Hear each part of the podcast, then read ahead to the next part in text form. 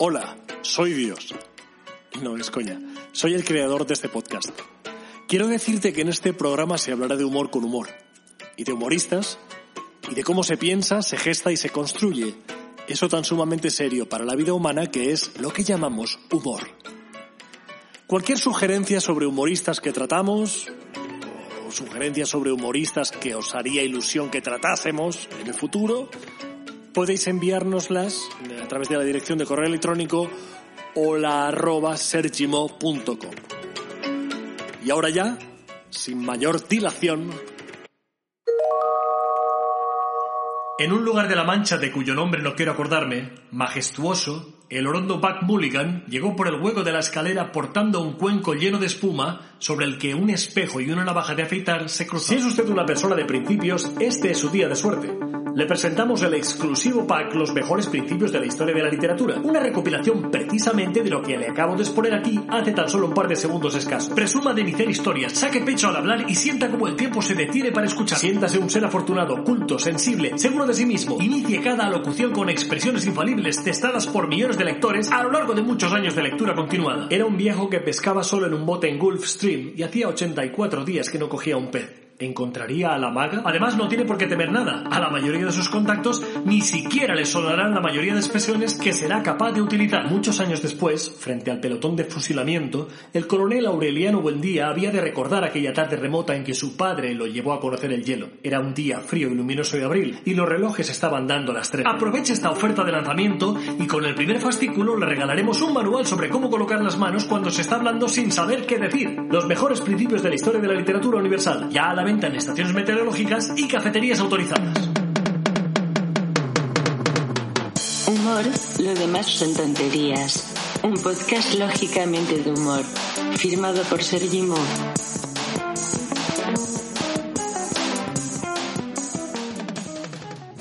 Hola, hola. En el principio, Dios creó los cielos y la tierra. No me he podido resistir a comprarme el pack de grandes principios de la historia de la literatura. Este es precisamente, con este gran principio, es el último, es el, es el final de la segunda temporada. ¿Habrá más? Probablemente. ¿Cuándo? Pues cuando, cuando me apetezca a mí. Básicamente esto funciona así. Es el número 9. Fíjate tú qué cosa. Hoy trataremos la figura de Oscar Wilde, que no es Oscar libre. Oscar Wilde, Oscar Wilde, Oscar Wilde. Pero era libre, muy libre para su época. Era lo que sería un tocanarices, un tocapelotas, un hipster de la época, una persona muy culta, una persona que le gustaba provocar, que vivía su rollo, era un hedonista básicamente. Todo el mundo conoce a Oscar Wilde. Y si no lo conocéis, haceroslo mirar. ¡Humor! Lo demás son tonterías. El problema del hombre invisible.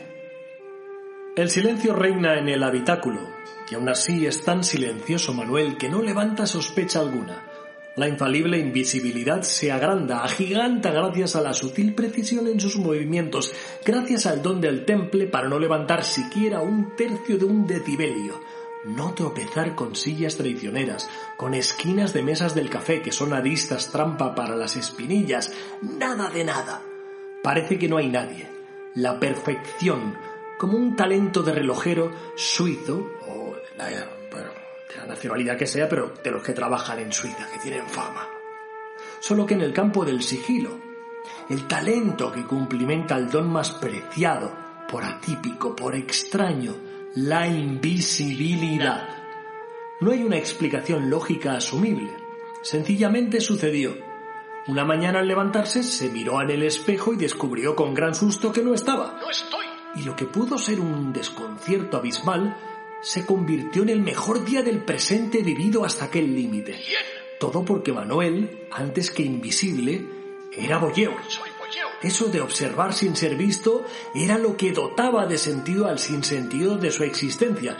Manuel habitaba de continuo parques, jardines, azoteas, estaciones de transportes públicos, centros de salud, cualquier lugar válido para observar a personas de forma clandestina y casual era su mayor entretenimiento.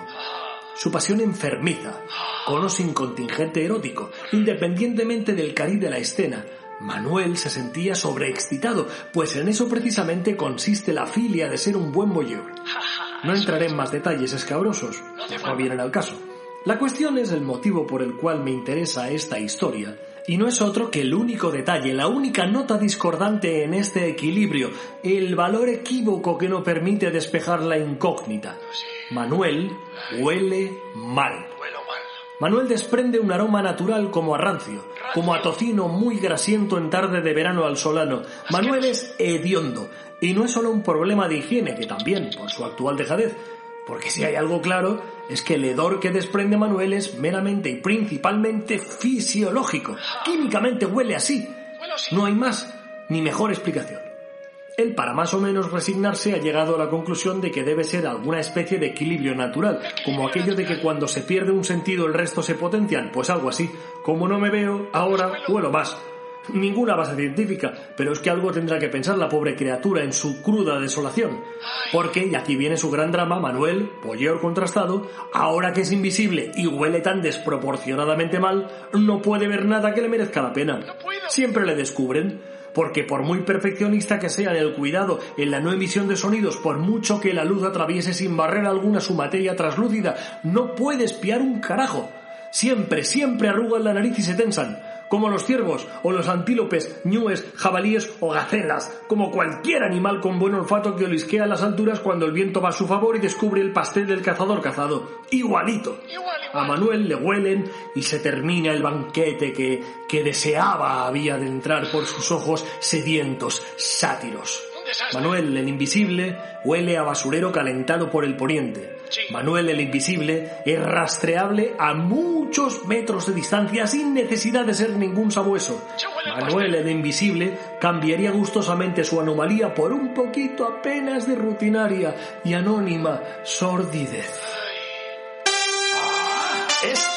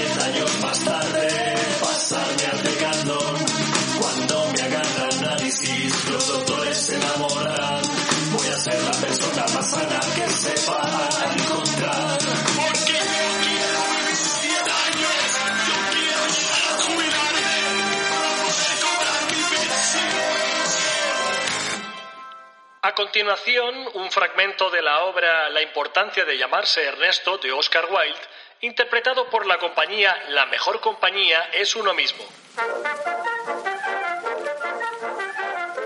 Algernon. Cuando estoy en un problema, comer es la única cosa que me consuela. En verdad, cuando realmente estoy en un gran problema, como cualquiera que me conozca íntimamente te dirá, rechazo todo menos la comida y la bebida. Ahora estoy comiendo panecillos porque me siento desdichado. Además, soy particularmente aficionado a los panecillos, levantándose. Jack, levantándose. Bueno, no hay razón por la cual te los debas comer todos por azmente. Toma panecillos que tiene Algernon. Algernon, ofreciéndole la fuente de pastel. Más bien quisiera que tomaras pastel.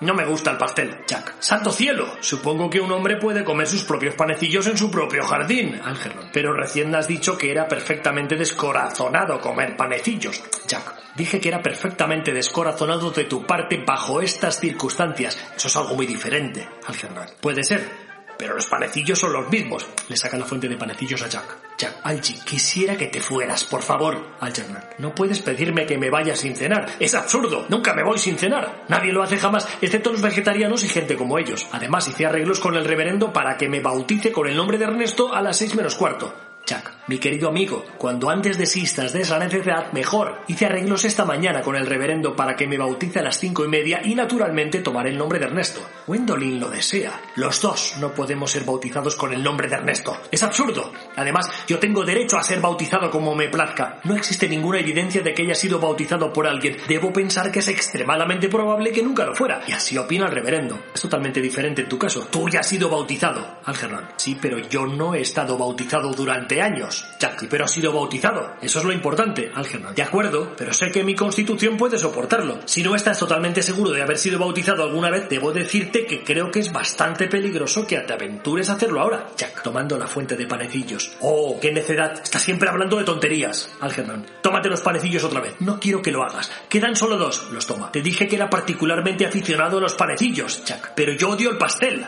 Algernon, ¿por qué razón permites que te sirva pastel a tus invitados? ¿Qué ideas tienes sobre la hospitalidad? Jack. Algernon, ya te he dicho que te vayas. No quiero que estés aquí. ¿Por qué no te vas? Algernon, no he terminado mi té todavía. Y todavía queda un panecillo. Jack se queja y se hunde en la silla. Algernon continúa comiendo. Telón. Entregadísimo el público también, puesto en pie, interpretado por el propio artista que no contento con los dos papeles y el narrador también se está interpretando a sí mismo en el público. Lo demás son tonterías.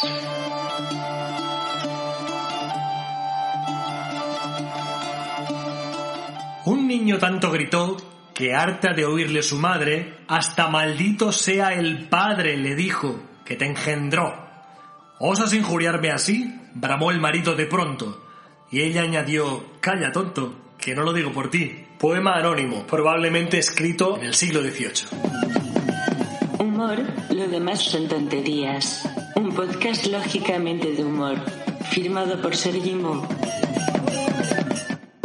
Escucha al niño que sigue habitando en la zona más profunda de tu corazón. Respira y conecta todos tus pensamientos con los sentimientos más puros, primarios, los que son imprescindibles, los que dictan el diario de tus sueños, de tus anhelos.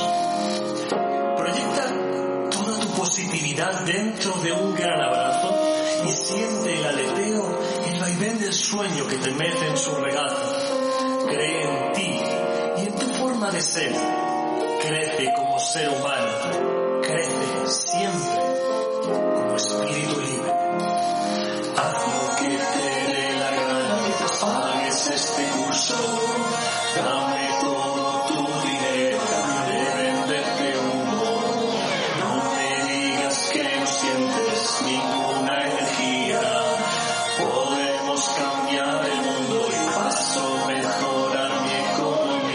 economía. Resiliencia es la palabra que has de tatuarte en un lugar bien visible para que todo el mundo la pueda leer.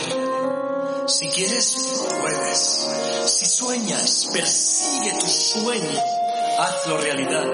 Escúchate primero por dentro y luego proyecta al mundo tu mensaje.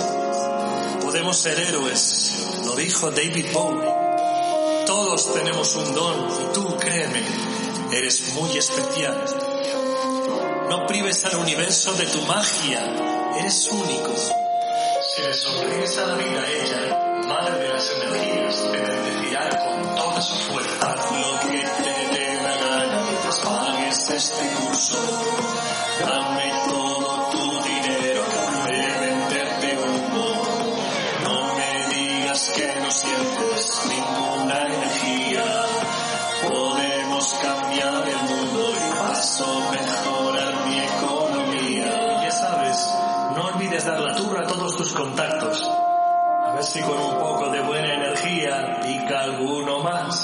Bueno, bueno, dejémonos de historias sin sentido del ridículo. No solo el ser humano no es bueno por naturaleza, sino que la naturaleza no es buena por humana.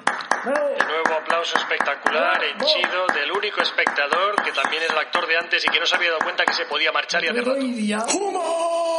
Lo demás son tonterías. Y ahora de nuevo Petro va a dar una reseña muy escueta sobre la figura principal de este capítulo, es decir, Oscar Wilde fue uno de los escritores más importantes de lengua inglesa a nivel mundial. Nació en Dublín el 16 de octubre de 1854. Fue un artista liberal que mostró en sus palabras la paradoja de la vida, desvelando las verdades de forma clara y casi siempre a través del humor. Sus palabras eran de un ingenio muy agudo. Su obra magna de una ironía y humor sensacionales fue la importancia de llamarse Ernesto.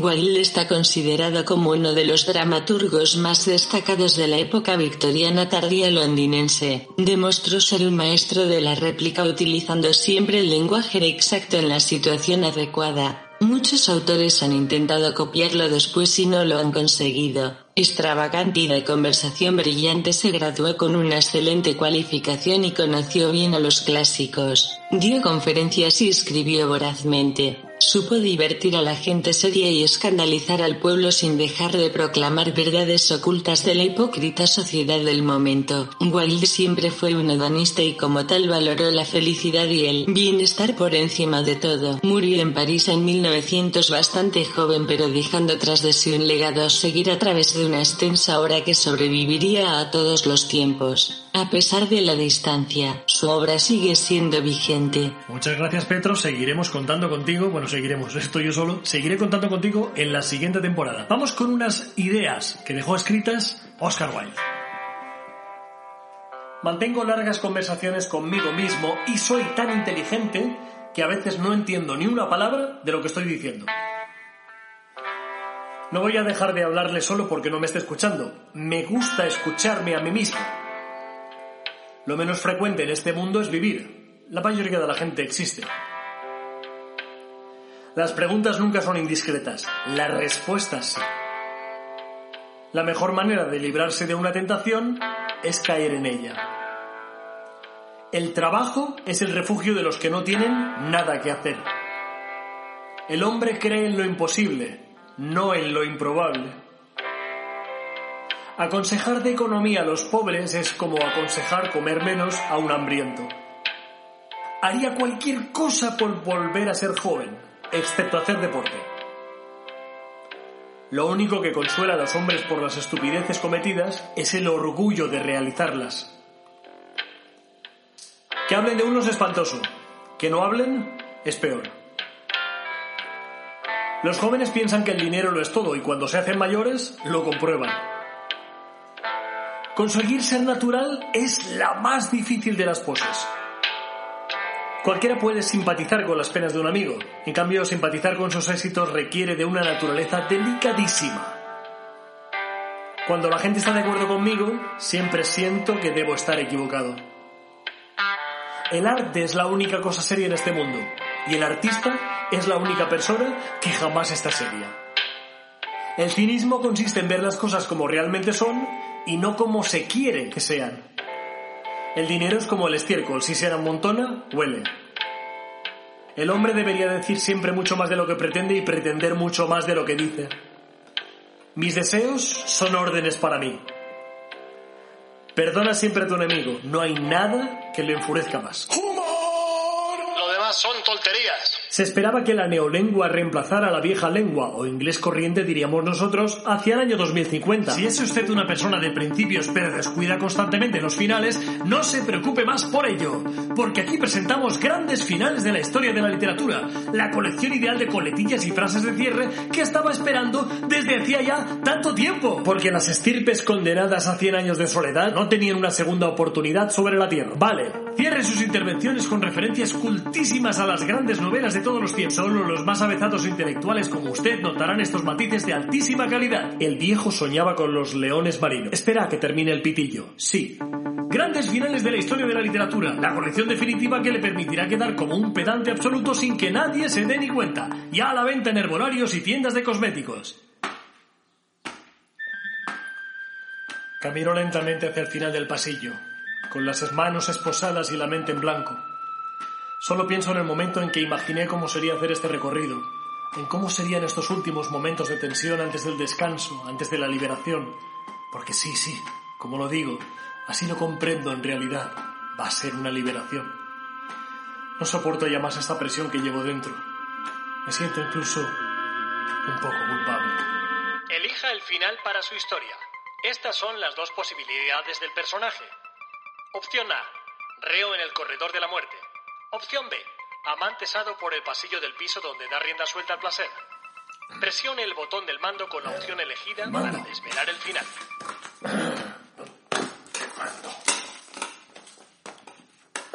Ah, Alexa, Alexa. Esta historia se desarrolló en los años 90, con lo cual Alexa era su mujer, del este, Alexa. que- que- pero que lo había abandonado ya, porque este tío era insoportable. ¿Quiere venir, Era tan insoportable que tenía el mando pegado debajo de su espalda, todo gordo como estaba, y no lo encontró. No encuentro el mando. Murió allí esperando a alguien que le apretara el mando, o Apretad que le encontrara el mando. Yo qué sé, si total, si es una historia de mierda, total. Bueno, pues aquí finaliza el episodio especial. Bueno, eso era la semana pasada, el anterior episodio, cuando lo hayas escuchado. Aquí finaliza este episodio sobre Oscar Wilde y compañía. Hasta la próxima. Chao, chao. Bye, bye. Au revoir. Adiós. Ale.